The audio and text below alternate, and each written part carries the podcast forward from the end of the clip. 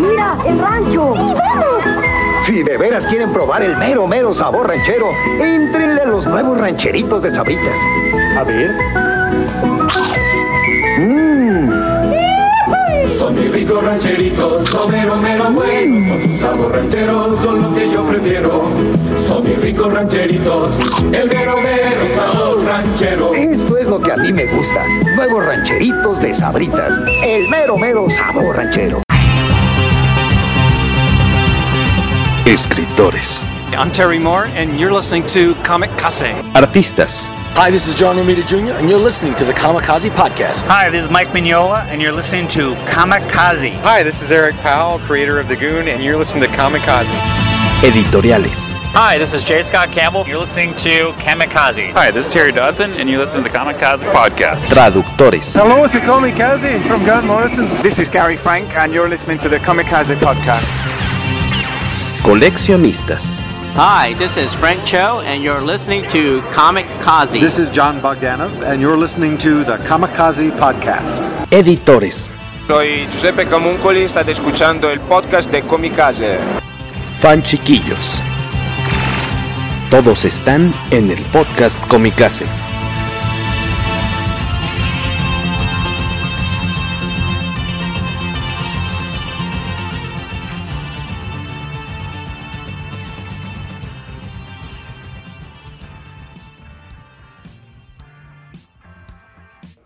Hola, hola, ¿cómo están? Buenas, iba a decir que buenas tardes, pero buenas noches para quienes están conectados hoy en vivo al regreso del poderoso podcast Comicase. Eh, es esta, el día que estamos grabando, es bueno, de hecho la noche del 12 de enero ya de 2023, primer episodio de este nuevo año después de pues un ratito, yo creo que como fácil unas 7, 8 semanas de no haber tenido episodios, se nos juntaron varios eventos, ferias del libro, luego por ahí nos enfermamos otra vez de COVID, cierre de año y obviamente pues ya eh, había compromisos por parte de, varios de nuestros integrantes del PPC, del poderoso podcast Comicase. De este lado, Jorge Tobalín, contentos de estar con ustedes de nueva cuenta. Muchas gracias a los que están ahorita en vivo en la grabación o también obviamente a los muchos más que después nos hacen el favor de escuchar esta, este programa de miércoles, que a veces sale los jueves, a veces se graba los viernes, y que eh, después pueden escuchar ustedes, como siempre decimos, en Spotify, en eh, Apple Podcasts, en Google Podcasts y también en iVoox o también en Anchor, que es la plataforma que nos permite también eh, difundir el podcast por medio de Spotify. Y esta noche vamos a tener dos integrantes del podcast Comicase. Viene, ya está aquí con nosotros el hombre sin rostro, Carlos Ramírez Bernal, Carlos Rander, y más al ratito llegará Mario Viñas que anda en el tráfico y que se está eh, uniendo ya a partir de este episodio, pues de forma oficial al roster de la banda Comicase también para irle dando eh, variedad, a, dándole saborcillo a este eh, programa para que eh, de repente si alguno de nuestros integrantes no puede participar, pues siempre tengamos ahora sí que backup, ¿no? Y que siempre tengamos con quien estar contorreando aquí de, de cómics. Buenas noches, amigo querido Cachita, Carlos Rambert, ¿cómo estás? Hola, buenas noches. Saludos a ti y saludos a, a Eri, que supongo que fue la persona que se le cayeron los anaqueles encima, y ahorita está atrapada. Como este el director de los Sí, como Simpsons, Skinner. como Skinner, En- aprovechando las conservas. Sí, no, no te preocupes, Eri, en cuanto acabe el podcast, seguramente Jorge irá a ayudarte. ¿Por qué se escuchó un ruido o por qué Sí, decías que, de los anaqueles? como que les cayeron muchas cosas encima. Ah, caray, yo no lo, no lo detecté el ruido de este lado. Será por los audífonos, pero hoy, hoy andamos en, en- no estamos en la base comicase usual. Ahora, fíjate, me escapé acá a casa de mi mamá, a casa de mi abuelita, a, a hacer unas cositas en la computadora y a preparar también unos libros del maestro Aviña. Gracias, por cierto, a todos los que nos han estado apoyando en semanas, meses recientes con, con este artbook. Eh, ya, yo, yo creo que ya llevamos como el 70% de los libros enviados. Ayer nos tocó mandar artbooks a, a, a Estados Unidos, a México. ¿A dónde mandamos más? A, a Polonia. Hemos mandado en estos días a Alemania. Se mandaron a, se mandaron uno a, a Japón. Eh, dónde, a dónde más? De hecho, subimos un post al respecto allá a, Instagram. Muchas gracias a quienes han estado esperando con mucha paciencia este libro. Pues vine un ratito aquí a preparar un material de estos que tenemos que mandar eh, por correo. Así que hoy andamos en una base comicase alterna.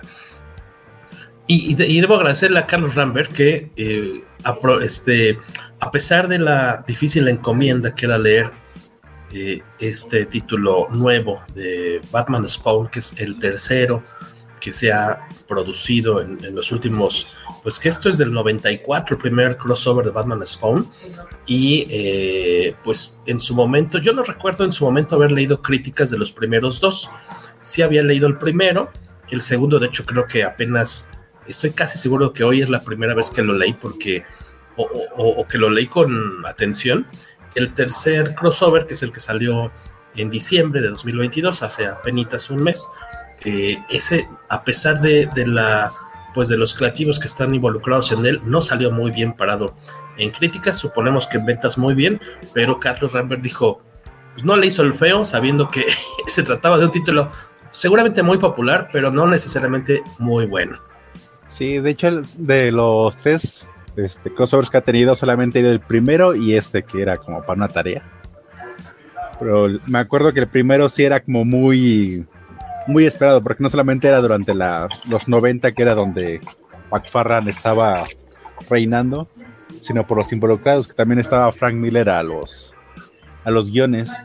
Y según decían los rumores cuando, cuando salió, este crossover formaba parte de la continuidad de The Dark Knight.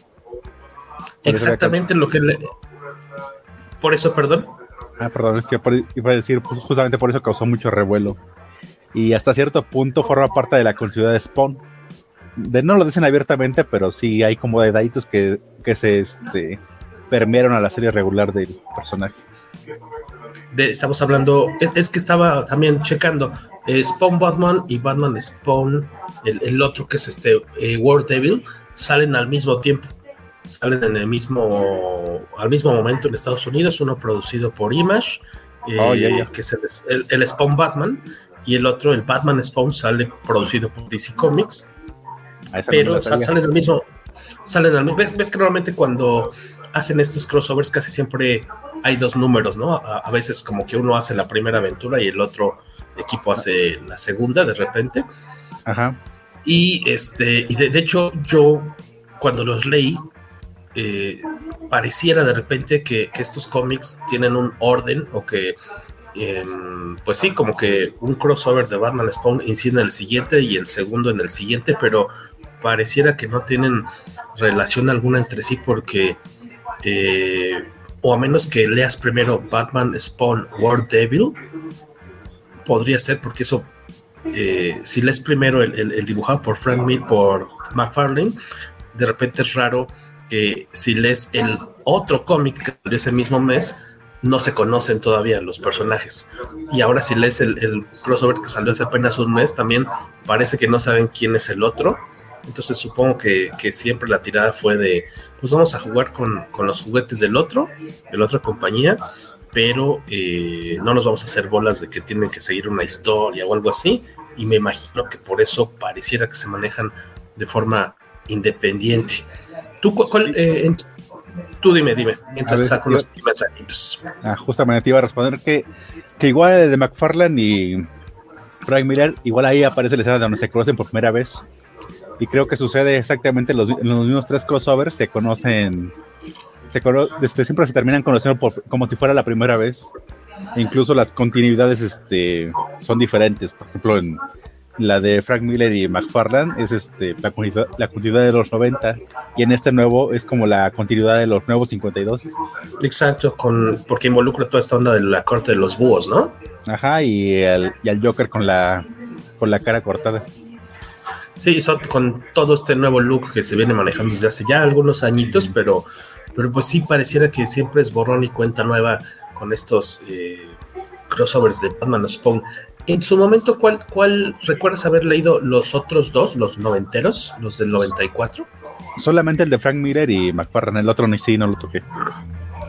Eh, eh, lo leíste ya muy chavillo, hace pues casi 20 años. Más o menos, porque fue cuando lo sacó Beat, fue cuando lo leí. No, ¿cuál? 30, perdón, 30 años casi. Ah, eh, sí, ah, con Beat, con editorial Beat.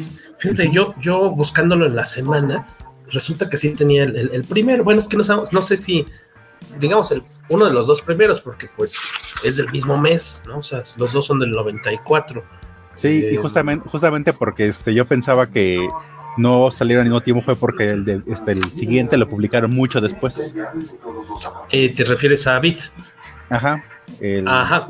El siguiente que, a ver. El, el World Devil. Sí, el de Doc Munch y Chuck Dixon con Alan Grant. Ajá. Ese este, lo, lo sacaron mucho después, porque como tú dices, eh, las compañías cuando hacían un crossover, primero sacaban un número y después sacaban otro. Este rara vez era al mismo tiempo. Yo no sé, la verdad, ni siquiera. Yo sé que no lo compré en su tiempo, el, el Spawn Batman con la portada. Pues es al menos esta portada se me hace simpática porque era pues, en toda la onda de Dark Knight Returns, de, dibujada esta por, por McFarlane, esta portada, pero está madreadísimo. Yo, yo creo que lo compré de segunda mano en algún momento. Y también para mí fue una cuestión así de que yo leí este y tiempo después, yo creo que leí el de Beat como tú, el, el de World Devil y ese sí se me pasó sin pena ni gloria en su momento. Ahora que lo releí, creo que es el que me gustó más. Al menos como la historia general se me hace la más creativa. Y de, arte creo que es el que más me gusta. A pesar que me gusta mucho de Capulo, eh, que está, creo que está muy padre el, dibujo, pero creo que es la historia menos boba, ¿no? ¿Tú qué dices? Por ahí me parece que ya está Mario Viñas, creo que ya lo, no sé cómo, pero llegó rapidísimo a su casa. Este, lo voy a añadir aquí al, ya estás. estás, es, muchacho, ¿cómo estás? ¿Estás en la calle ahorita? ¿Dónde andas? Sí, todavía, todavía ando en la calle. Perdón por el ruido si escuchan.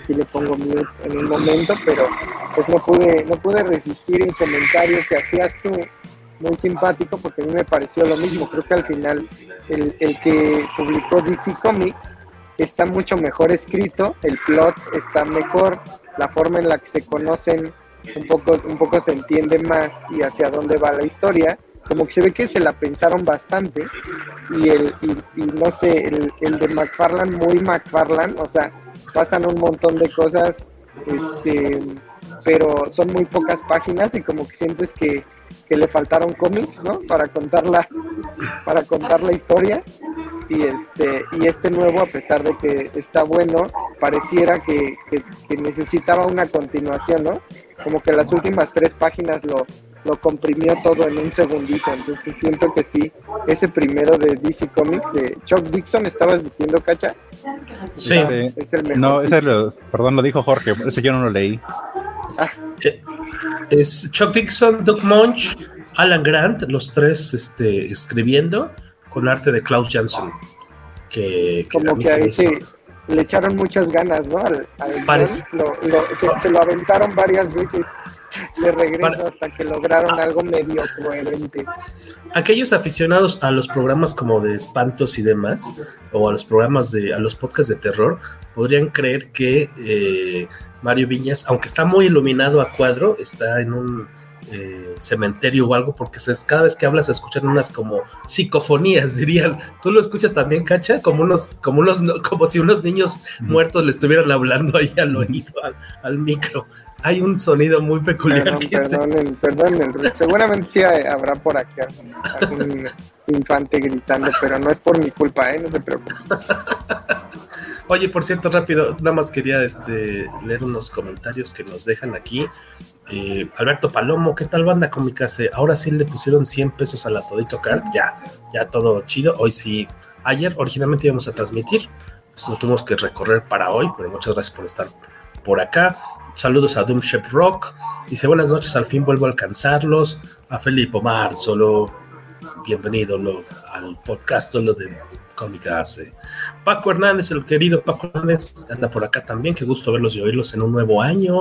El señor Rogelio Fortanel, saludos. Señor Rogelio Fortanel, si no me equivoco, ya recibió su artbook, ¿verdad? Si pudiera confirmarme por ahí en mensajito. Bueno, en, el chat. Nomás esperamos que, que mandaste a, ¿Es el que mandaste a Polonia? A Polonia, sí, ya fueron a Polonia. Hay que mandar uno a Taiwán, pero ese se está dando lata porque resulta que no hay vuelos ahorita a Taiwán, entonces vamos a tener que estar dándonos vueltas a correos para ver en qué momento así de, ah, sí, ya, entonces ya lo podemos mandar, ¿no? Pero bueno, tampoco es que nos haya escrito el chico de Taiwán para exigirnos ya que se lo mandemos, pero pues hay que estar preguntando pues cada semana si oigan, ya hay vuelos. Román Silva, me da mucho gusto oírlos nuevamente desde el año pasado que no los oigo. Pues sí, no, ya tiene un rato, yo creo que desde en algún momento de noviembre tuvimos un último episodio, Román, y ya no habíamos tenido oportunidad ni ganas. Gracias a los, gracias a los múltiples episodios de COVID de Jorge Tobal. Ah, nada más fue uno. No hay que lamer barandales, Jorge. Dice Alberto Palomo, por cierto, les quedó chido el artbook de mi hermano. Yo sí la vendo la rosa. ¿Cómo que la rosa, Alberto Palomo? Pero explícanos. Eh, Víctor Bonfil, también muchas gracias. Dice, qué bueno volver a escuchar el poderoso podcast con mi casa. Nos dice Alberto Palomo que sí, que todos los chavos rucos de los 90 compraron pues el, crossover de Spawn Batman, ¿no? Y seguramente me imagino que el, más vendedor en su momento debe haber sido el, dibujado por, por McFarlane, que estaba en las, los cuernos de la luna, ¿no? sí, estaba en estado de, gracia, de gracia y todavía no sabíamos que Frank Miller ya, ya se nos había ido. todavía teníamos fe en él en aquel entonces. Soime dice, definitivamente es una de las portadas más icónicas, por lo menos de los 90. Ah, y mira, aquí está el, buen Manchas Alfredo Bedoya. El mejor, dice, es artista de cómics, creador de cómics mexicano, Alfredo. El mejor es el World Devil. El más recordado es el de McFarlane. Y el nuevo, pues eso no debió ocurrir. No debió ocurrir. Porque pueden ser historias mensas, eso se, puede perdonar, pero que no sean aburridas. coincido también contigo, Alfredo sea acá que Frank Miller ya estaba pasando por su decadencia, dice Palomo.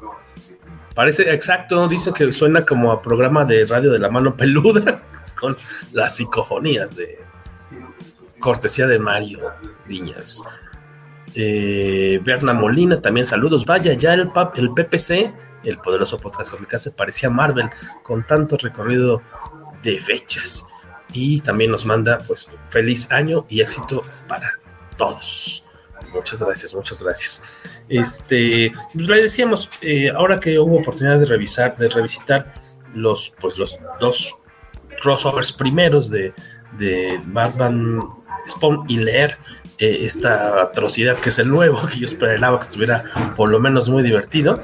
Este, decíamos, el, vamos a decirle, por, por, ponerles un orden, digamos que el Spawn Batman, eh, guion de Frank Miller, eh, arte interior de Todd McFarlane. Ah, bueno, el color en su momento también de uno de los meros meros, ¿no? De Steve Olive, eh, que era de los primeros que empezó a también experimentar con, con color digital y todo eso, que era pues muy nuevo en los, en los años 90. Y letras, lettering de Tom Orsekowski. Eh, pues la trama es como bastante... Híjole, yo cuando lo estaba leyendo ayer le decía a, Eli, cofundadora de, de Comicasa, le digo, es que parece que la historia la, creó un chavito yo, pero de secundaria, así de, ah, entre clases, así, y entonces llega como el chavo, ¿no? Del 8, entonces llega Spawn, Batman, y que llega Spawn, y, y que le pega, y lo parte, es, es como la fórmula está bien sobada de en muchos crossovers como lo llegamos a platicar, ¿no? Cacha, en, en, estos eh, eh, episodios del podcast Comicase dedicados a crossovers, que fuera recurrente esta cuestión de tener a los dos héroes que no se conocen y siempre hay este malentendido que uno cree que el otro es malo, se madrean y de repente se dan cuenta que están del mismo lado y ya, se unen y, y van por los malos. Y esta cuestión es, está Batman. Sí, aparte, este último crossover es como. Y lo hicieron el guion para ir turisteando por Ciudad Gótica en los lugares emblemáticos. Está el Callejón del Crimen, está la Baticueva, está Arkham. El más nuevo, dices. Sí, como todos todos los grandes hits de. Los, los grandes hits.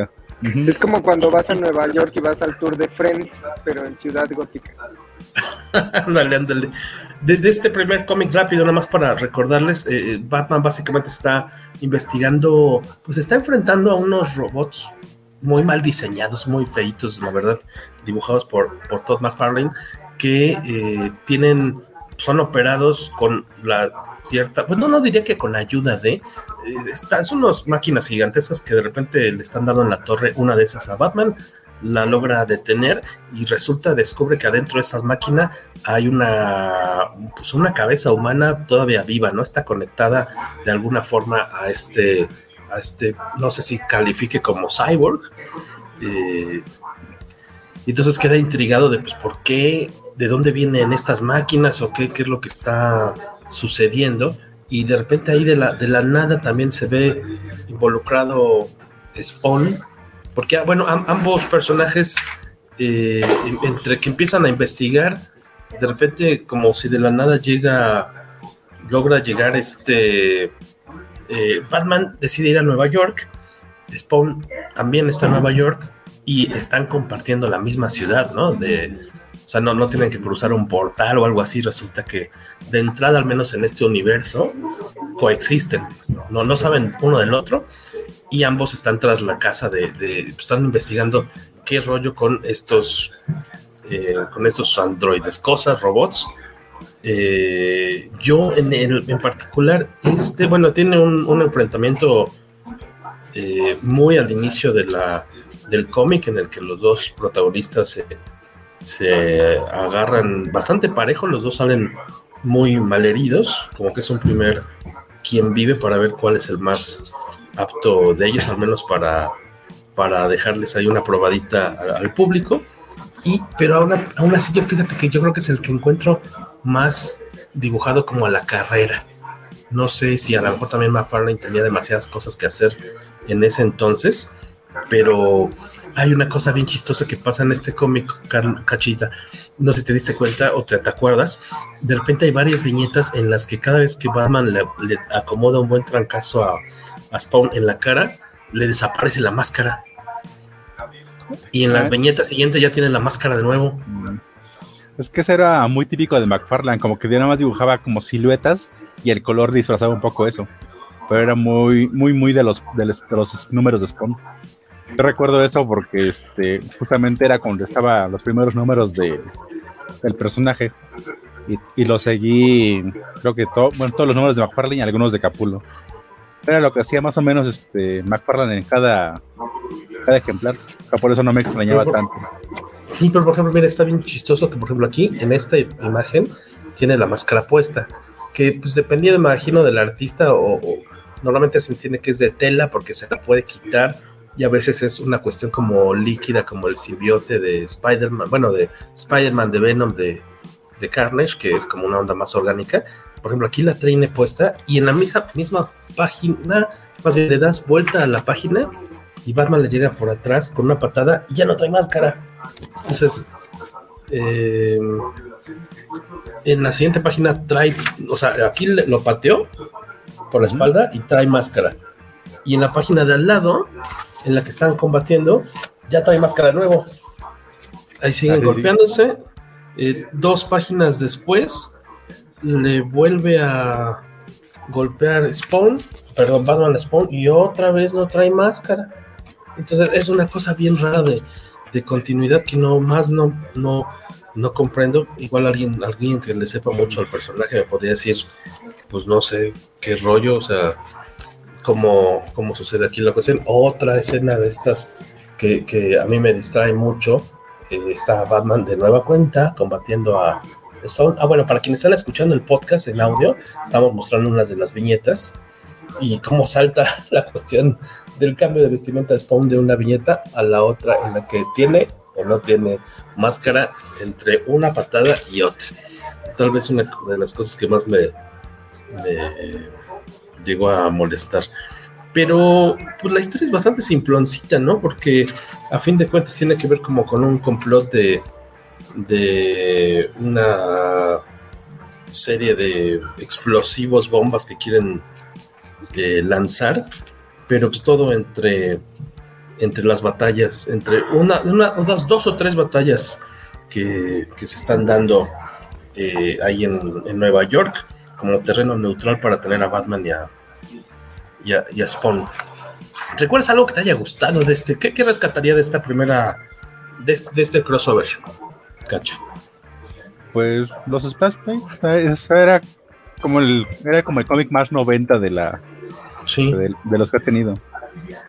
Pero realmente no era, no, como dices tú, no era como la gran cosa, pero, pero en aquel tiempo queríamos ver a los personajes golpeándose sin, sin fijarnos en, en problemillas como la continuidad o cosas del guion. Todo, todo era más este, cuestión del dibujo. Y de hecho, eh, también tiene esta cosa muy característica, ¿no? De, de, de yo me acuerdo que cuando aquí en México, yo en su momento cuando salió Spawn en Estados Unidos, no me tocó leerlo. No sé, sé que fueron varios años entre que salió en Estados Unidos y llegó a México, pero eh, me acuerdo que el, el, diseño menos del traje de Spawn me parecía muy atractivo y me acuerdo que siempre veía una figura de acción, la, primera que sacaron, que decía, wow, yo, yo la quiero. No, no fue en su momento, no hubo la oportunidad de comprarlo en su momento y ya cuando sale el mono, el cómic aquí en español, eh, yo me acuerdo que lo, de lo, casi lo primero que me di cuenta dije, oye, qué padre le salen los enmascarados a McFarlane, pero su gente que no tiene máscara es particularmente fea. Ah, sí. Sus, sus mujeres son grotescas, sus hombres son grotescos, todos tienen el mismo peinado como muy churrigueresco, ¿no? Hay como... El típico chur, churrito en la frente. Sí, sí, sí, exactamente. Todos usan el mismo peinado, son feos, tienen como los ojos muy grandes, la nariz como chiquita, eh, tienen, ajá, como cara de lote, no sé, muy raro. Eh, pero sí, yo creo que a lo mejor lo más atractivo o rescatable de este, de este vamos a llamarle primer encuentro, eh, son estos splash pages que dices tú, y que sí es ciertamente como un catálogo, ¿no? De, de pues lo, lo, bonito y también de los vicios de, del cómic noventero de, de, superhéroes con estos splash pages muy apantalladores, pero pues no hay mucha sustancia en cuanto a la, a, a la, a la historia, porque a fin de cuentas, eh, como decía Carlos, al final de la historia, ya que logran salvar el día y evitar el lanzamiento de estos eh, de este pues misil que si no me si, bien me acuerdo es un misil nuclear que están eh, lanzando para destruir Nueva York. Eh, pues ya quedaron en buenos términos pues ya la, la hicimos. Spawn está hasta eso eh, tranquilo.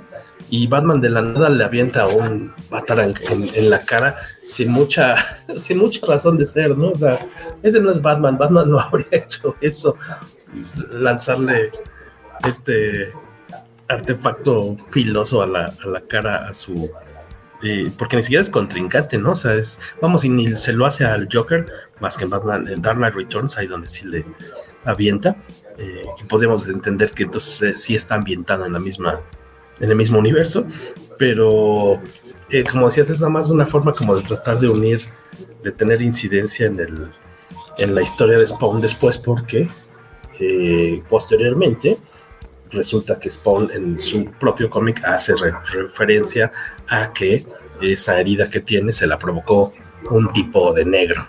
Sí, aparte, como es una herida muy grande, se la, se la cose con una agujeta. Exactamente. Y, y, ahí lo ves con la agujetota y está atravesando toda la cara.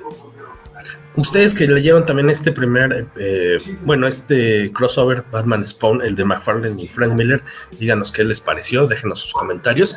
Luis Guillermo Flores dice, pensé que se pondría en pausa nuevamente el podcast. Un saludo a todos. No, no, que ya no pasa eso. Muchas, muchas gracias este, por estar por aquí.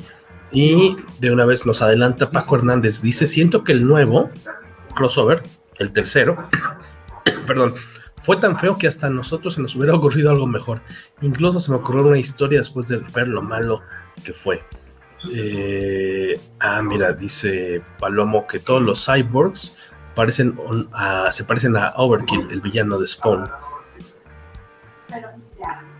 Eh, sí, doctor, doctor, Exactamente, dice, para que vean que Batman es bien chingón porque de un chingadazo te quita la máscara. Así es como estas, eh, como en caricatura, como de Popeye, ¿no? Que les pegaba y salían volando y se les quedaban los, los tenis, ¿no? Los zapatos en el piso y salía volando ahí el pobre cuate en cuestión. El Brutus podría ser. Con todo ese estilo, Palomo, sí. Y Edgar Vázquez, saludos, dice desde Texcoco, Texcoco, saludos al podcast con mi casa. Gracias, Edgar, por estar por acá un ratito con nosotros. Entonces tú dirías, pues sí, lo, lo mejorcito son los splash, splash, pages, ¿no? Sí, porque el guion está bastante, bastante malito. Sí, no, no dudo que vendió una barbaridad en su sí, momento. Porque en aquel tiempo los dos eran superestrellas. Y estamos hablando de su momento, era un cómic pues caro, supongo, porque era de 3.94 dólares. Pues es lo que está más o menos. Ahorita cuánto está un, un cómic así con, por precio de portada en Estados Unidos. Están como en 5, ¿no? 5 o 6 dólares. Mm, creo que sí. varía dependiendo de la editorial, pero. Pero, y por ejemplo, de aquí nos dice. Eh, para cerrar con este primer crossover de Batman Spawn, eh, dice Alfredo Bedoya que el de Image en efecto es muy estrambótico, pero tiene ondita, tiene a pesar de todo, tiene onda. Y, y, nos dice la mofeta, muchas gracias, un gusto volver a escuchar el poderoso podcast. Cómicas, muchas gracias, la mofeta. Alberto Palomo, exactamente, dice, creo que McFarlane sacó un mono de Spawn con la cabeza cosida. La verdad no sé si era con la agujeta, porque existía el Batman, el Batman, el Spawn de los primeritos que salieron, había uno con máscara y uno sin máscara, pero no recuerdo que haya salido con la agujeta. Ahí sí, si alguien es súper coleccionista de figuras de acción de Spawn, que nos pueda sacar el, el datito.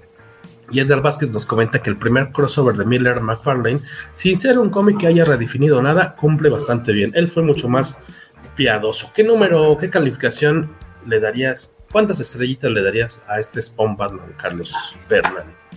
Yo le daría un 7, porque este sí, sí, lo, sí me gustaba mucho en, su tiempo, pero ya no aguantó el no aguantó el, esta prueba del añejo. Un 7. Yo me voy, yo le daría un 6. No reprobado, digo, pues creo que no creo que lo más triste es que de este cómic es que no pasa nada si no lo lees, ¿no? Ajá. O sea, no, no apartan, aporta nada, yo creo que eso es más triste todavía. Así de, de, por sí los crossover raramente tiene, afectan la cantidad de los personajes, aquí menos, aquí te importa menos si lo lees o no. Sí, y eh, al mismo tiempo se publica también lo que es el Batman Spawn World Devil, que decíamos que, bueno, habría que ver también que nos comenten los chicuelos que andan por aquí. Eh, el de Image es un sólido 7, dice Alfredo Bedoya. Eh, que quienes están por ahí también conectados nos digan eh, qué calificación le dan al Spawn Batman de Frank Miller y Todd McFarlane para y que de paso nos vayan dejando sus comentarios sobre el Batman Spawn World Devil. Ahora sí que es el iba a ser el cosplay, el crossover producido pero por, por DC Comics, con, creo que con resultados mucho más este, halagadores, diría yo. En tu caso, Carlos Ramírez Bernal, dices que ese lo leíste tiempo después, o ah, no, que ese no lo leíste de plano. No, ese no lo leí. Lo, lo, llegué a ojear alguna vez, pero realmente nunca lo leí, porque ese, ese de verdad no lo compré. Déjame, aquí le estoy mostrando una imagen de... Ahí me escuchas, ¿verdad? Ah, ya, es que de repente se escuchó puro sonido. Siete churros, siete churros le da Alberto Palomo, seis plasmas verdes Berna Molina. Mi calificación, no habiéndolo vuelto a leer desde entonces, un 7, dice Edgar Vázquez. Está bien, está bien, lo dejaron pasar para que no tuviera que tomar cursos de verano. Y estamos viendo ahí de, de fondo una, bueno, no de fondo, en el frente, una de las imágenes de Batman Spawn, World Devil, decíamos ya, escrito pues por tres de los eh, talentos más queridos. Y qué mal que no puedo estar por acá eh, Luis Magic, que es un gran fan de, estos creativos de Batman, Doug Munch, Alan Grant y Chuck Dixon, eh, también del 94, y dibujado por Klaus Jansson, que también recordan que ha trabajado o muchas veces ha trabajado también junto con Frank Miller, ¿no? Haciendo las tintas, incluso pues el entintador de The Dark Knight Returns. Y este, fíjate que me gustó porque está, eh, va por otro lado como de un misterio ahí sobrenatural, tiene que ver con unas cuestiones de, eh, pues de hechicería, diríamos como de, eh, pues cuestiones demoníacas de un, el, villano en cuestión ahora el que pone a, eh, pone a investigar a, Batman y también a, Spawn ahí más como de una forma medio gratuita, porque Spawn se entera de, del caso, o Spawn de repente empieza a tener como visiones eh, que se le empiezan a disparar de, su pasado, porque todavía no sabe bien quién es o quién era y por qué, qué es lo que tiene que hacer y qué rollo.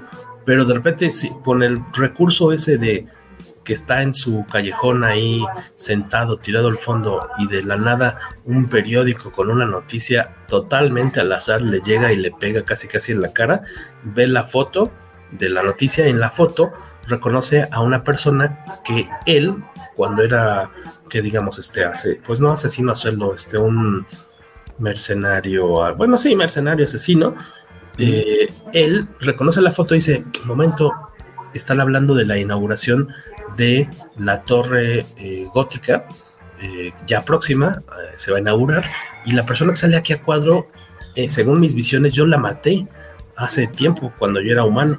Entonces dice, pues voy a ir a investigar, y así de la nada, porque gracias al periódico Volador, decide Spawn lanzarse a Ciudad Gótica a investigar qué rollo con esa torre, qué rollo con la persona en la foto, porque él cuando llega a Ciudad Gótica encuentra o percibe que esa torre gigantesca eh, de cierta forma emana o está relacionada con un mal muy eh, negativo y profundo y ancestral.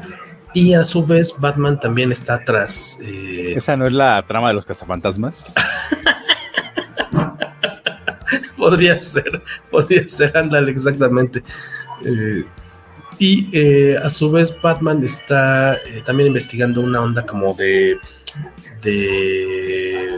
malos manejos, hay como de corrupción en la compra de algunos edificios que le pertenecían a, Wayne Enterprises. Y, eh, y también eh, eh, resulta que descubren que la persona que compró estos edificios los compró porque están estratégicamente posicionados en Ciudad Gótica para formar un pentagrama. Sí es pentagrama, ¿verdad? Sí. Sí, tiene cinco puntos. ¿Tú qué sabes? ¿Tú qué sabes de ritos demoníacos? Ajá, de yo que soy satanista.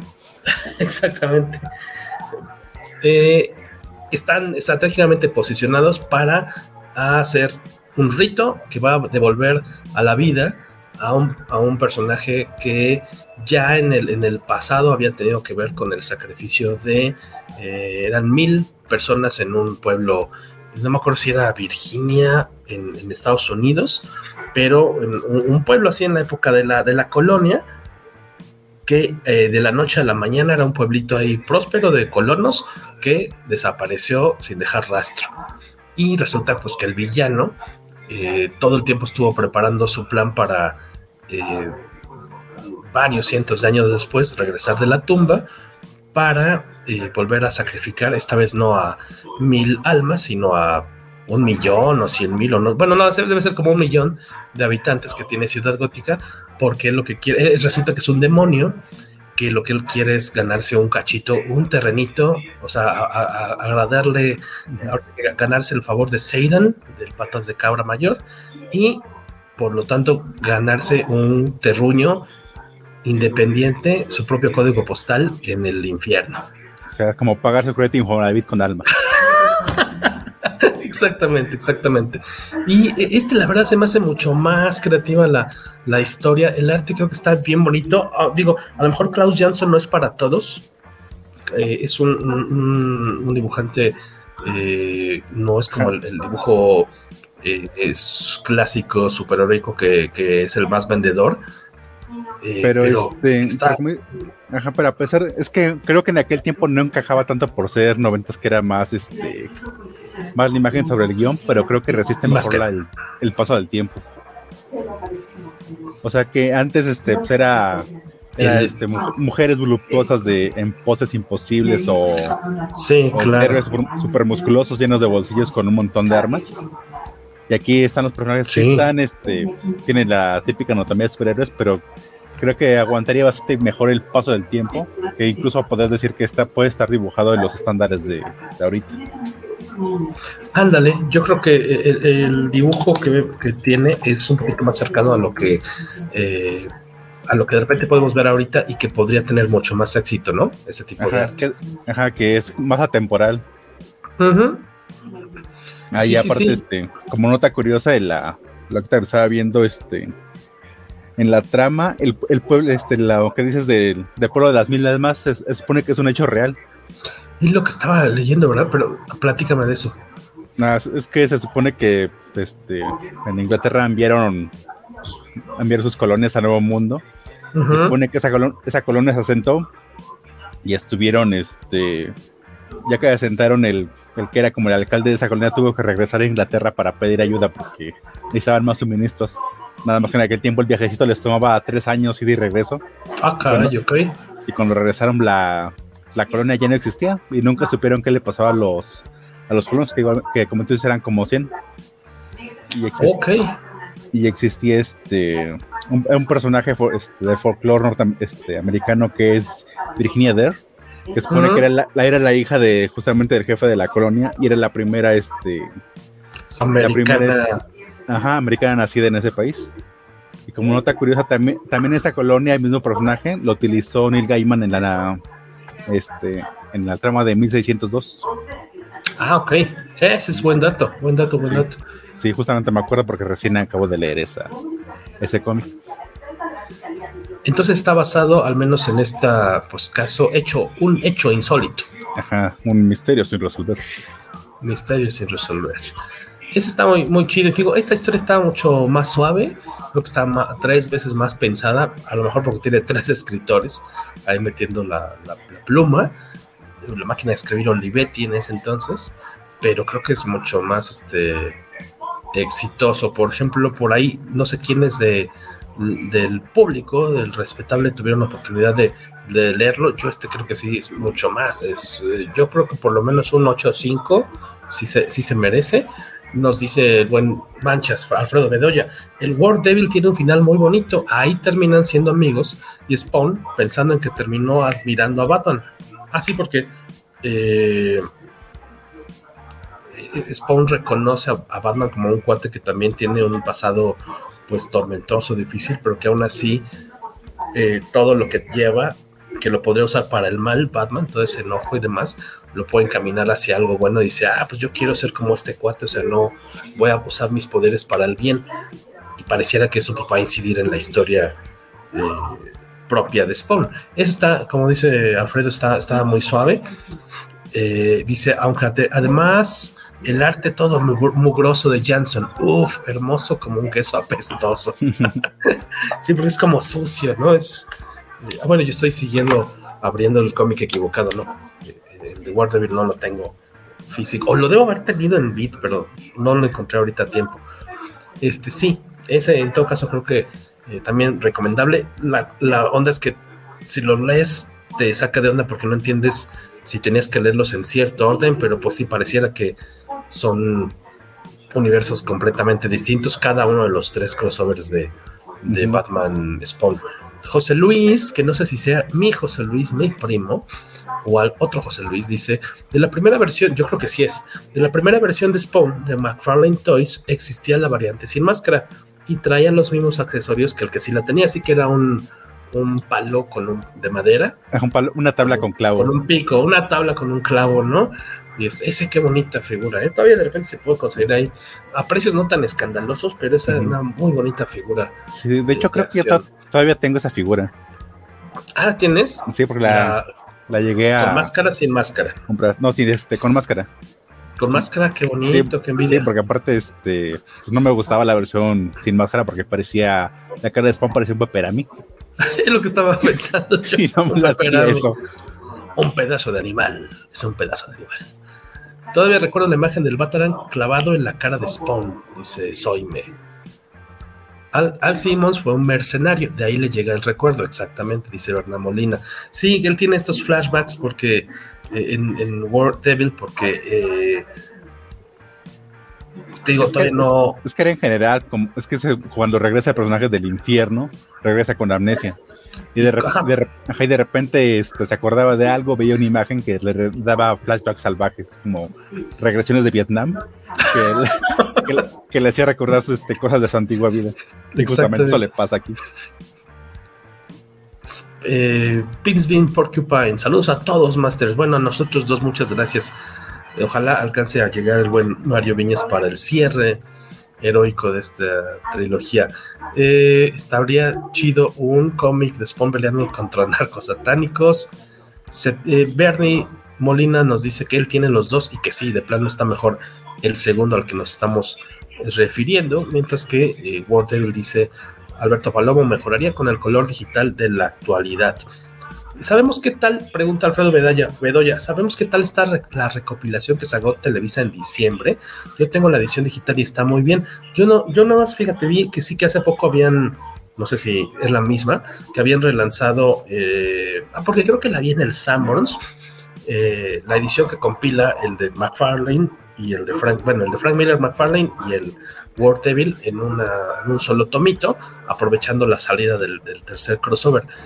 Eh, no me ha tocado verlo abierto eh, para que ver qué tal salió el color, la impresión, pero eh, pues cosa de checar los precios por ahí. No sé si alguien de ustedes ya lo adquirió, pero estaría suave. Ya llegó el señor Viñas, anda por ahí justo a tiempo para platicar de la última entrega de Batman Spawn. Y pero justo, de hecho, el Batman Spawn, el, de Greg Capullo con eh, guion de eh, McFarlane, que salió en diciembre pasado, acaba de salir en edición nacional de editorial Televisa, Smash, o como se llame hoy. Ah, ahora sí que el tipo de cambio de hoy eh, tiene algunos días apenas que salió, seguramente a un precio más bajo que su versión en inglés. Recordemos también salieron como ocho portadas variantes, varias muy atractivas para conmemorar este nuevo crossover y además otros títulos de DC Comics tuvieron portadas homenaje a este crossover. Que de repente si yo, yo la verdad eh, pasé por Comics México hace un par de semanas y por error me iba a comprar un cómic distinto creyendo que era el Batman Spawn, porque me gustó la portada. Dije, ah, ese es claro, Batman Spawn. Pero no me di cuenta que me estaba llevando Nightwing, no sé, por ejemplo. Sí, de hecho, eh, aquí este, sacaron como cuatro portadas variantes de, de, todo el titipuchal que sacaron en Estados Unidos. ¿En, México? O sea, sí tiene variantes. Ajá, tiene como cuatro. Debe ser la de Capulo. Capulo tiene dos, ¿no? La que Batman está encima de Spawn y la que Spawn está encima de Batman, me imagino. Ajá, que este, no sé si sea homenaje a las portadas que sacaron unas de, de cómics de Civil War. Que igual era una, estaba encima de Capitán ah, América y en otra estaba Tienes razón. Podría ser, podría ser. Sí, porque incluso la pose se parece mucho. Sí, no, no, no está tan descabellada esa, esa idea, amigo. Las voy a buscar. Yo andaba buscando la de, la de Campbell. Ya, no la encontré en inglés, a ver si salió en español. Y fíjate, curiosamente, así como me pueden gustar los enmascarados de McFarlane y no sus rostros, me pasa al revés con Campbell no me gustan sus desmascarados tanto. Creo que les falta punch, ¿no? Sí, ya la vi. No, no es de Campbell, es de Brett Put. De Brett Put. Ajá. E, es de las que están variantes ahorita disponibles, dices. Están variantes. Hay, hay varias que están muy bonitas. Había una también increíble, creo que de Francisco Matina. Sí. También muy, muy bonita. Sí, hay unas bastante rescatables pero pasa algo similar a lo que platicábamos el día, no me acuerdo si eh, estuviste con nosotros, bueno, a lo mejor incluso los dos, cuando platicamos del especial de aniversario de Harley Quinn en uno de los episodios más recientes del, del podcast Comicase, ¿estuvo alguno de los dos? No, estuvo Maggie. Harley, no. No estuvieron Harley Quinn. Decíamos que sí, ese lo pueden comprar en, español también, pero sí así, híjole, yo creo que lo mejor que me llevé ese día que lo compré en inglés fue la portada. Yo, yo escogí la de Argent. Híjole, qué, qué, qué mal cómic. Como que total, casi, casi dos historias de, dos historias de las ocho que contiene, me parecía que estaban decentes. Las otras ni, a diferencia del que salió muy bien parado, ¿se acuerdan? El especial muy bonito Nombre Araña. Spider-Man. Sí, ese sí lo hicieron con cariño. y fíjate que que iba a comprar el de Harley Quinn y, gracias al poderoso podcast Comicase, este me salvé. Ajá. Ah, ya ni la intentaste. no. Sí, por lo que ahorita del arte, creo que la que se sale menos bien parada es la justamente la casa de Creo que sus, sus manitas ya están cansados de contar tantos billetes que ya no le salen tan bien sus personajes. no, qué bárbaro, ¿eh? Lo, vemos en convenciones y nada más está facturando, como dice Shakira.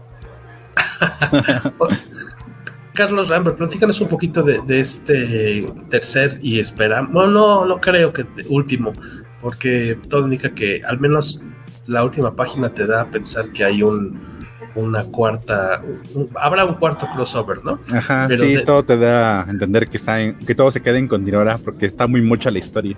Sí, parece, va a la, a la carrera esa historia. De repente se maneja mucho como en cuestiones como paralel, paralelismos, ¿no?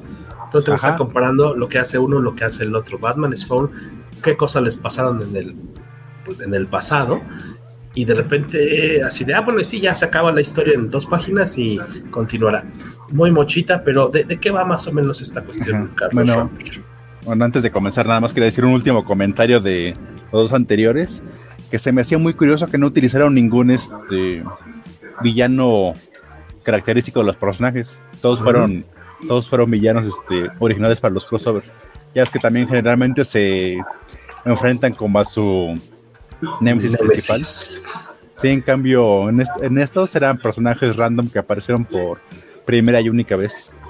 En, en cambio, ya en este al menos utilizaron un poco a los personajes.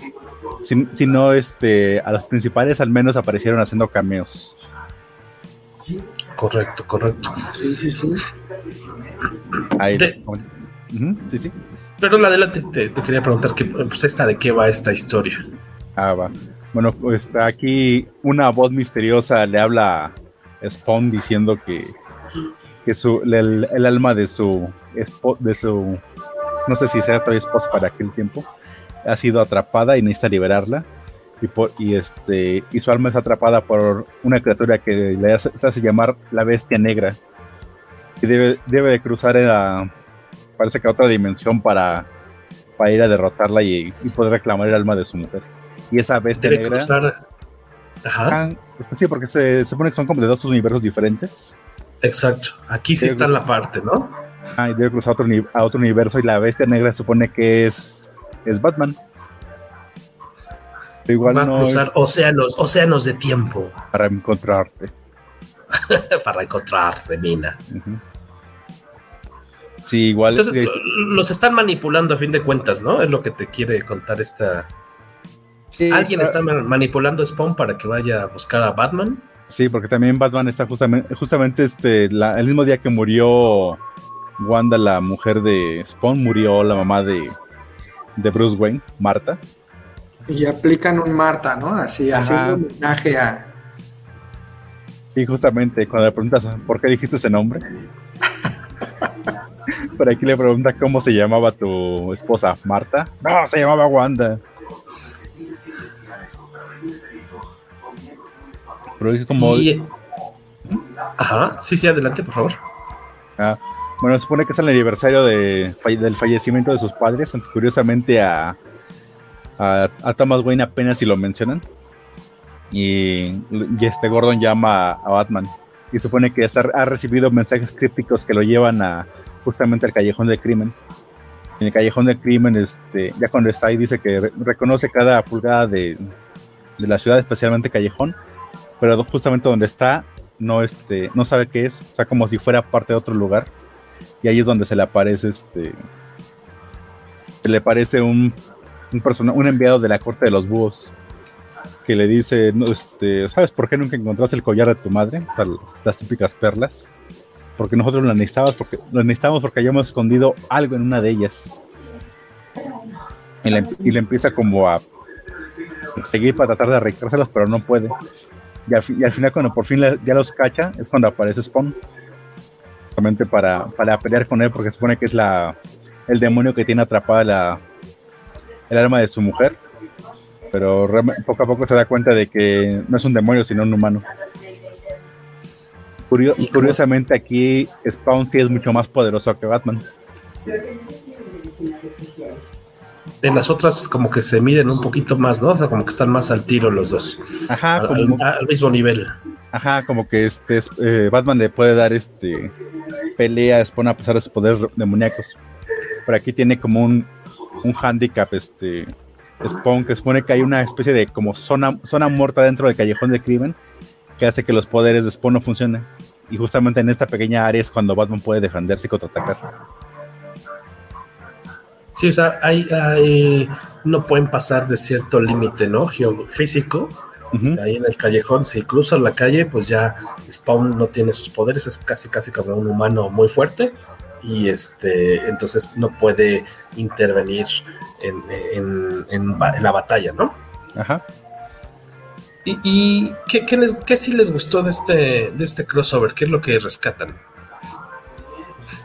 Fíjate que estuve leyendo una entrevista con, con McFarlane y Capulo y justamente hablaban de que trabajaron más este tipo de cosas, que creo que es como lo más rescatable. Trataron de meterle que, que en tan pocas páginas, creo que es lo que sufrió más, ¿no? Que volvió la, la historia un poco aburrida, pero trataron de meterle a la corte de los búhos, al Joker, al Violator, cosas de Wanda, este, historia de los papás de, de Batman, este, trataron de expandir un poco más el universo cruzado de los personajes, trataron a propósito de limitar este tema de los poderes de Spawn, que en, los otros cómics les valió quesadilla y, y eran dos, este, dos personas agarrándose a moquetazos, ¿no? En este cómic dijeron, ¿cómo los nivelamos? Con esta cosa de las zonas muertas. Se agarraron cositas de los cómics de Batman, cositas de los cómics de Spawn y trataron de trabajar con ellas. Este, al final, pues sí, sí lo volvió casi, casi que, oye, esto va a ser una serie de 10 cómics o, de 12 cómics o, cómo va a estar la onda. Pero, este, pero creo que esa fue la parte que a mí me gustó un poco involucrar, por ejemplo, el Joker sin cara y este, que que recordamos que es de Capulo y pues que lo quiso volver a traer a, esta historia. Entonces, esa, esa expansión, ese meterse ahora sí en el universo del otro, este, tratar de hacer chistes con, con lo de Marta y, ese tipo de cosas, siento que es, es la, parte rescatable. Si es que deciden continuarlo, este, le van a exprimir hasta la última gota, la verdad, al, al cómic. Este, pues a ver cómo les va. Sí, igual de, digamos que aparecen los, los personajes y los lugares más conocidos de, este, de Batman. Eso me gusta mucho, pero no me gusta tanto las razones por las que aparecen. Porque básicamente aparecen nada más porque sí. Solamente como este era McFarlane diciendo, quiero, quiero que los personajes vayan del tingo al tango visitando esos lugares, pero realmente no te dan como una muy buena razón. A mí se me hace muy tonto de por qué este, van a visitar al Joker, porque se equivocaron de nombre ni siquiera escucharon, ni siquiera escucharon bien este el nombre del, del personaje, ni siquiera lo investigaron. Aquí Batman como que no queda como el mejor detective del mundo. Aplicaron el rat, aplicaron otra vez el del rata alada. básicamente. Cierto, porque la buscaban a, Joe Kerr, ¿no? Ah, que era Joseph Kerr. Joseph Kerr. Eh, por cierto, ¿cómo se llama el actor de Stranger Things? El que se apellida Kerr, no es Joker, es Joker, eh, eh, el Steve, vamos. Steve en Stranger Things, vamos ahorita que me sonó el nombre del actor. Steve Harrington es Joe Carey. ¿no? Me sonaba, me sonaba ahorita. Este dice Alfredo Bedoya. Eh, tip aquí Alfredo, ¿no? Que ¿Qué dice? La galería de portadas viene al final del, del cómic este, no, sé si se refiere al nacional o al, o al gringo, pero, este, pero está bueno ese tip para que lo compren. Dice, el nuevo crossover funciona muy bien, pero como artbook, ¿no? Sí. Sí, tiene eh, algunas aspects bastante bonitas, pero la historia no tanto. Le pierde bastante. Eh, la historia sí está como, creo que es muy presuntuosa, ¿no? O sea, es quiere superar y podría haberlo hecho, ¿no? Con la mano en la cintura al menos a la de Frank Miller, pero le quiere meter tanta complejidad que de repente se corta de trancazo y yo creo que eso le juega en contra porque pues no, no está tan bueno como para querer comprar la segunda parte, creo. Sí, es que sabes que también sabemos que McFarlane no es el mejor en, en, la máquina de escribir, ¿no? Entonces, por ahí sí debió haber pedido una, una ayudita. ¿Qué nos dice Edgar Vázquez, Carlos? Perdón. Dice, ¿hay continuidad en la relación Batman-Spawn en ese nuevo crossover? Es decir, ya se conocen, se recuerdan. no. Como decimos, cada crossover es la primera vez que se ven. Cada uno tiene como su continuidad aparte. ¿Y, y que ibas a decir algo antes de que te mandé la pregunta? Ah, decía que lo, justamente lo de no es el mejor escritor. Lo que me choca mucho es el asunto de las perlas. Porque se, supone que una de las perlas tiene como. No, no sé qué tiene, parece magia o algo, something, que hace que se abran portales. Este, y justamente es el, portal que se va a abrir a, donde está atrapada el alma de, de, este, de, la mamá de Bruce Wayne o está el alma de Wanda. Pero la cosa es que este, los villanos ya tienen, ya tienen el collar con las perlas. Entonces van y se lo muestran a Batman para, este, no sé, para presumirle o algo. Y se la arrancan y pierden y se caen de nuevo todas las perlas en el callejón.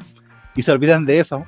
Y entonces eh, cuando mandan a, al, al, villano de los búhos, el, este, talón, este, como no, como no tienen de nuevo la perla, ahí ves al pobre este tipo yendo de nuevo al callejón para escarbar entre la basura para, volver a encontrar la perlita. O sea, de si ya, si ya tenían, ¿para qué van y se la muestran a para que se las quite de nuevo y la, y la pierden? y llegan al, inicio de la historia otra vez. Federico Blay, híjole, ya llega el puro raspado de la cazuela. ya llegó casi al, al, final, señor Federico Blay, pero qué bueno que está por aquí. Esperamos que se encuentre usted y su señora esposa muy bien. ¿Y qué nos dice Paco Hernández, Mario? Dice Paco, siento que podrías entretenerte más viendo el artbook de Spawn de la Mole 2020. Sí, a mí me gusta mucho Capulo, se va a hacer un trabajo muy bonito, creo que como diseño y, este, él también se entinta, si no me equivoco, en este número, no estoy seguro, pero su, su dibujo me, gusta de, desde que me acuerdo que llegaba de repente a comprar los flipbook, los X-Men flipbook, y él le tocaba escribir, dibujar, perdón, X Factor. Eh, y decía, oye, qué suave está. De repente siento que, me imagino que por el uso, o por el uso, por la cercanía con McFarlane, siento que su trazo en algún momento se McFarlaneizó. Ah, mira, estoy leyendo los créditos y las cintas son de McFarlane, supongo que por eso se parece. Ah, las tintas, sí, por eso tiene ciertos detalles, ¿no? Ajá, le mete su estilo de rayitas por, por doquier. Federico Blay nos dice: Mi McFarlane es tan malo escribiendo que parece que nunca leyó Batman o Spawn. Duro y a la cabeza. Se fue McFarlane. Blay contra McFarlane. Este, por favor, quienes lo ya tuvieron pues la desgracia de leer este tercer crossover, eh, les habíamos dado calificación eh, por ahí de 6 no, 7 al primer crossover, bueno, al de eh, Frank Miller y McFarlane, le dio 7 Carlos Rambert de calificación. Mario, creo que no alcanzaste a darle calificación al primer crossover, no sé si lo pudiste leer en su momento. Sí, fíjate que coincido, con, coincido con la persona que dijo que es un sólido 7. el primero. ¿Y el segundo, Ward eh, Devil, si te tocó leerlo? Sí, el, segundo, el segundo te decía que, me gustó mucho más. Creo que los tres escritores le echaron ganas para por lo menos crear una historia más coherente desde que empieza en el pueblito de Virginia o no sé dónde decías que está seteado, como que ya te das cuenta que hay una historia, ¿no? Y este, eso está muy padre. Yo ese, no sé cómo lo calificaron ustedes, pero le subiría un numerito, tal vez un 8. Sí, igual yo no lo he leído, pero solamente el dibujo sí, se lo, sí le doy también un 8. Y también me, eh, supongo que está mejor por, por este, los escritores están involucrados ahí. le tengo un poco más de, más de fe a que Frank Miller. ¿Y este tercer episodio qué calificación le dan? Yo le doy un 6 y porque le ayuda mucho el dibujo, porque sí, el guion está bastante malito. Sí, caray. Yo también creo que un 6 este, siento que se pudieron haber expandido, ojalá que se expandan en, futuras iteraciones, quién sabe si lo compren, como decía Jorge, porque pues con la mala experiencia que ya les pasó de este, de este número, pero tenían, tenían más por ahí para, para aventarle, no sé si querían hacer un cómic más grande, a lo mejor, este, esto, esto que platicaban de las perlas, en donde estaba el alma, lo que leía en, esta entrevista es que se supone que el alma de Wanda ahora está en Ciudad Gótica y el alma de, este, de Marta está en, el universo de Spawn o en el, pues sí, en la dimensión en donde está Spawn y les enseñan como para como para hacerlos que, que se quieran cruzar y, quieran rescatarla sin realmente poder hacerlo y es como una tortura, ¿no? La verdad es que sí se siente como, como cómic de, Jorge dice, de malo de Malolandia, porque no hay ningún motivo detrás, no hay nada que te expliquen, este, pero siento que trataron de, trataron de sembrar algunas semillas de historias que lamentablemente dudo que puedan, que puedan continuar en el futuro, algún día habrá un cuarto crossover y seguramente se les va a ocurrir este volverlo a empezar desde cero y que no se conozcan, ¿no? Sí, yo, yo este, por lo esperado, yo supongo que sí se vendió y supongo que sí habrá un crossover, pero más por más porque fue popular que porque fue bueno. En mi caso y, creo que, perdón, adelante. Ahí, ahí iba a decir y seguramente habrá muñequitos de este crossover. Eso sí, no lo dudes. Que bueno, la ventaja sería que ya ahorita con la tecnología que hay para las figuras de acción, seguramente serán unas cosas maravillosas para los coleccionistas, ¿no? Pero eh, en mi caso, fíjate que creo que cualquiera de los otros dos crossovers anteriores podían ser un, un, aunque no son maravillosos, pero creo que la ventaja que tenían es que cualquier lector, más o menos que supiera un poquito de cómics de superhéroes, podría agarrarlos y entenderles y disfrutarlos. Yo creo que la bronca de este tercero es que necesitas saber qué chingados es la corte de los búhos, quién es este el talón, qué es esto, qué es otro, ese otro personaje. O sea, necesitas saber, creo que mucho más. O sea, creo que te exige mucho más. O sea, es más difícil que sea un primer este cómic para alguien, ¿no? Sí, porque igual de Batman, yo que medio sabía, le entendía, pero si sacaron algo de lo, de lo que es la trama de Spawn, realmente ni me enteré. O sea, sí veía un par de razón. personajes que ahí estaban mencionados, pero realmente ni, ni idea de quiénes eran. Entonces, eh, ¿cuál es su veredicto para este título entonces? ¿Con qué se quedan? ¿Dijeron por ahí un 6? Uh -huh. Un 6, creo seis. que los dos dijimos 6. Ay, Dios santo, yo creo que le doy un 6-5, porque sí creo que es superior al, al, de, Mac, al de McFarlane y eh, Frank Miller, en mi caso. O Oye, sea, eh, ¿cómo, ¿cómo sientes este tema de que, porque a mí también me pasó, ¿cómo sientes este tema de que cuando éramos chavitos, ¿no?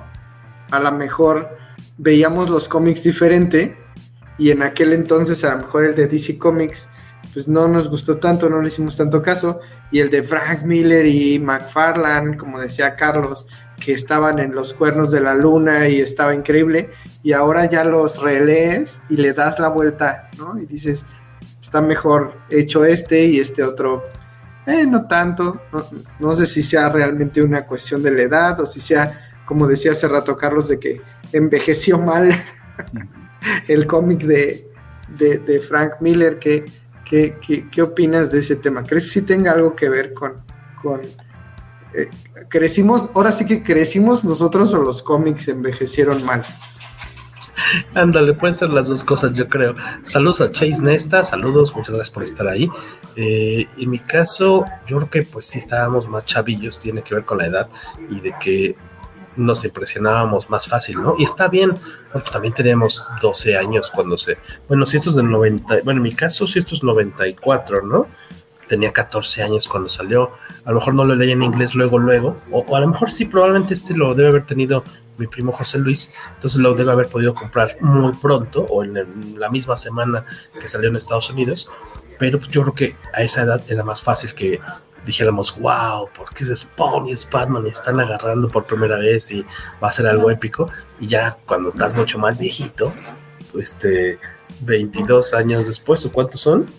Eh, no, casi 30 años después, 28 años después, ya lo revisas y dices, oye, no, estaba bien mal hechote, ¿no? Ajá, este, es que yo, cuando éramos niños la, este, el amor nos entraba por los ojos. O sea, nos disfrutábamos más ver los dibujos, ver cómo, ah, mira cómo está pegando Batman con Spawn. Y, y ve, están.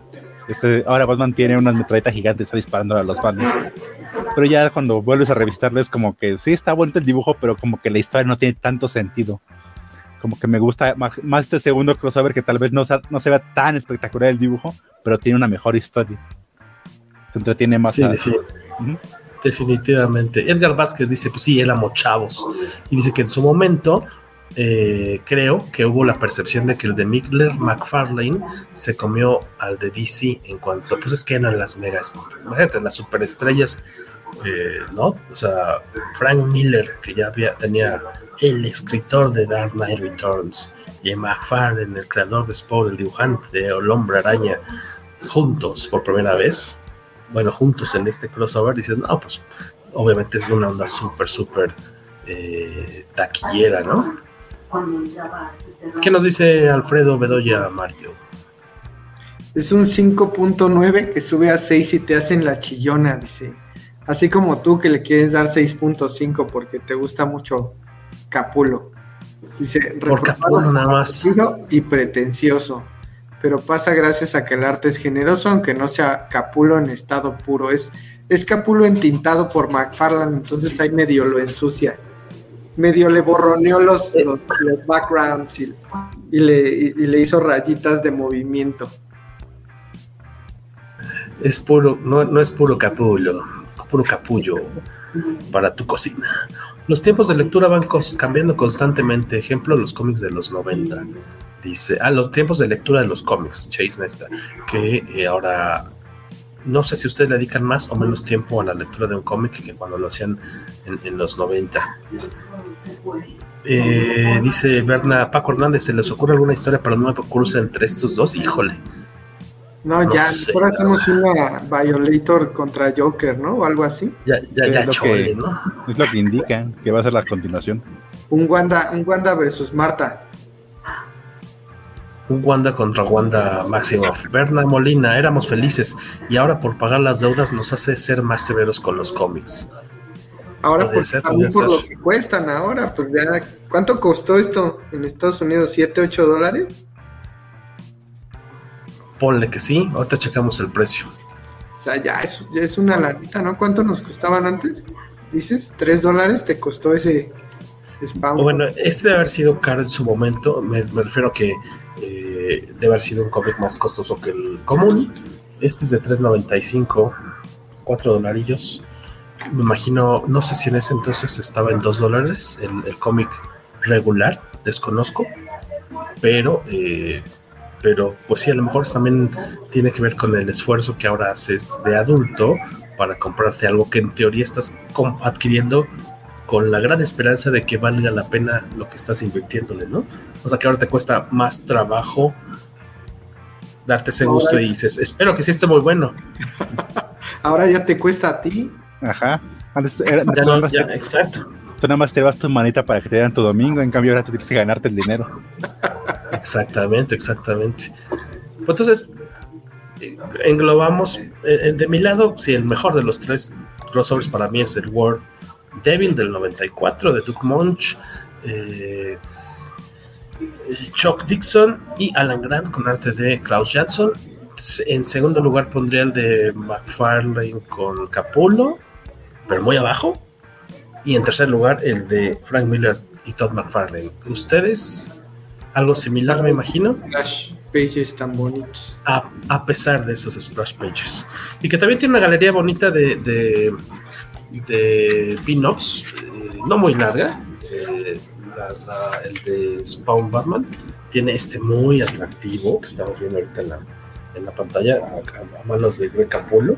Ajá, en sus primeros días, cuando había tomado del, no, del 93. Y hay uno, hasta eso bastante padre de Frank Miller, que se aventó para esta edición, para las últimas páginas. Y algo bonito, algo interesante es que este cómic de Batman Spawn de Frank Miller y Todd McFarlane está dedicado, la tercera de Forros, está dedicado justamente el cómic a Jack Kirby. Esta historia está dedicada a Jack Kirby que eh, había fallecido en el 94, mismo año en el que se publicó esta historia. Jack Kirby fue el más grande artista de la historia de los cómics.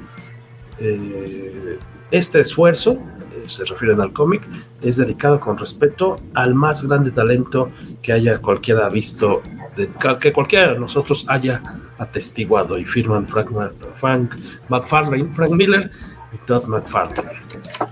Entonces, bueno, al menos ese tiene ahí el plus bonito de que se lo dedican a, a, Kirby, que seguramente habría revolcado en su tumba si hubiera podido leer eso. Sí, es como cuando Frank Miller le hizo el homenaje a Will Eisner con su película. Oh, sí, es cierto, tienes razón. Qué cosa tan rara. Ya un día platicaremos de esa seguramente. Oye, eh, sí, eh, tienes que hacer esa, ese, ese, episodio del Poderoso. De las peores películas de cómics, platicaremos seguramente. Estará ahí riñendo, peleándose los escalafones más bajos. De plano, el de Image de los 90 hasta el fondo de los tres, Tabalín. En mi caso, sí. La verdad, sí. Creo que será que me gustan los enmascarados de Bat de, de pero sus humanos no.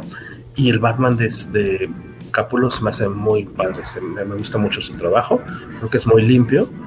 Y eh, aunque sea aunque sea una historia pretenciosa, mamoncilla, la del más reciente crossover, al menos creo que quiere, sí es pretenciosa, pero creo que esa es una estrellita, media estrellita más, que es la que lo diferencia en mi caso del 6 a 6.5 con respecto al de Miller, que es una historia bobísima. Oye, ¿qué, tienes la historia esa del chavo del 8? Y viene baja. A, la de sí. Y que viene y que, y que baja. Y entonces que llega este Spawn y, le pega y saca las cadenas. Y entonces jugábamos. Algo así es. y todos los personajes porque me acuerdo que estaban diciendo esto del, se llama Overkill, el, villano de. Sí, te acuerdas de los primeros números de Spawn, este cuate gigantón lleno de metal pelón, si no me equivoco. Y también la, la, villana también se parece a otro, a otro personaje también, ¿no? Que, que tiene Spawn así, también con su churrito aquí en el, en el pelo así güero con lentes. Todos, traen pelo, cabello como de Egon Spengler de las caricaturas, ¿no? Así son como churros rarísimos. Pero súper, súper genéricos todos los personajes. Como chocorroles. era, la marca de McFarlane, hasta Holgo dibujaba con el churrito.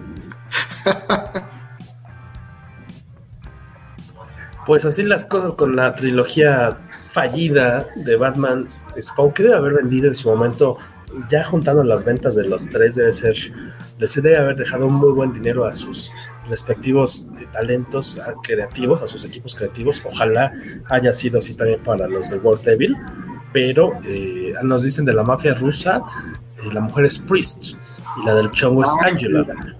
Que ahí se, van. Pero sí, no, no, no, iba a decir que no hay ni cuál irle, no, pero sí hay cuál irle, la verdad vale la pena. Si van a comprar el tomo de Televisa o el, o el americano que incluye las dos primeras entregas, háganlo por World Devil. Creo que chequen precios, comparen cuál con cuánto está el americano, cuánto está en español.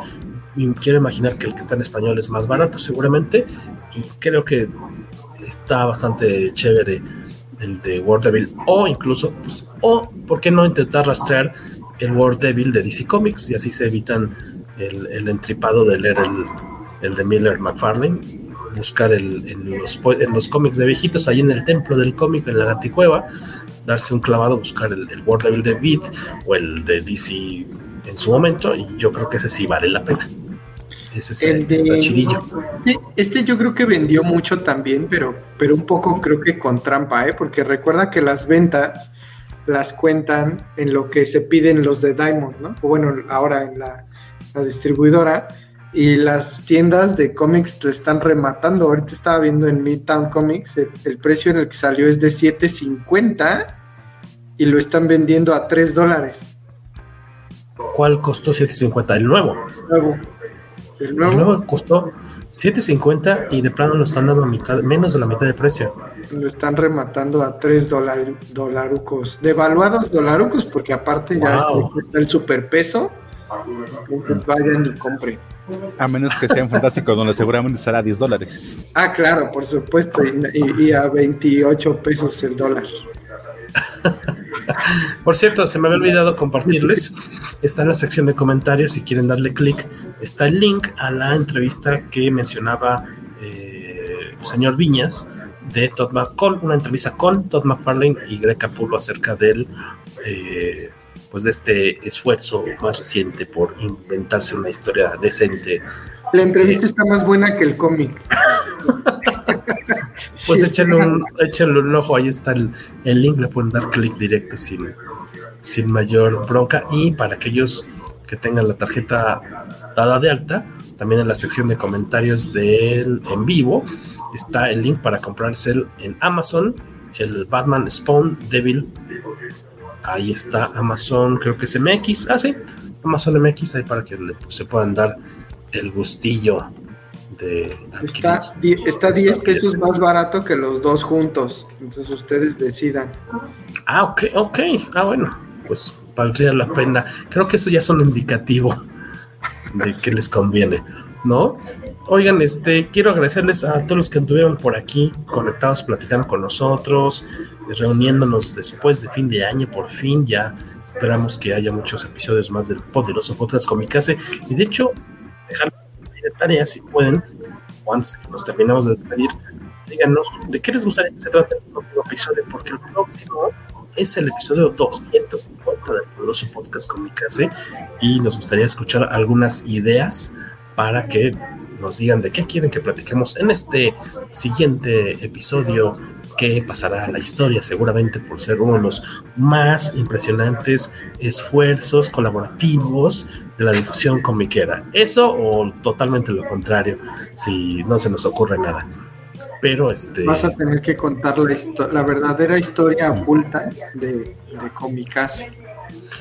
Mira, ya te copió Paco, tú le copiaste, ah, hablar sobre la historia de Comicase. Qué loco. Toda esa historia de traiciones. Las, las traiciones y los las, las, riñas este, de dinero internas. las guerras por el poder. Exactamente. Suena, suena suave. Paquito, Paquito.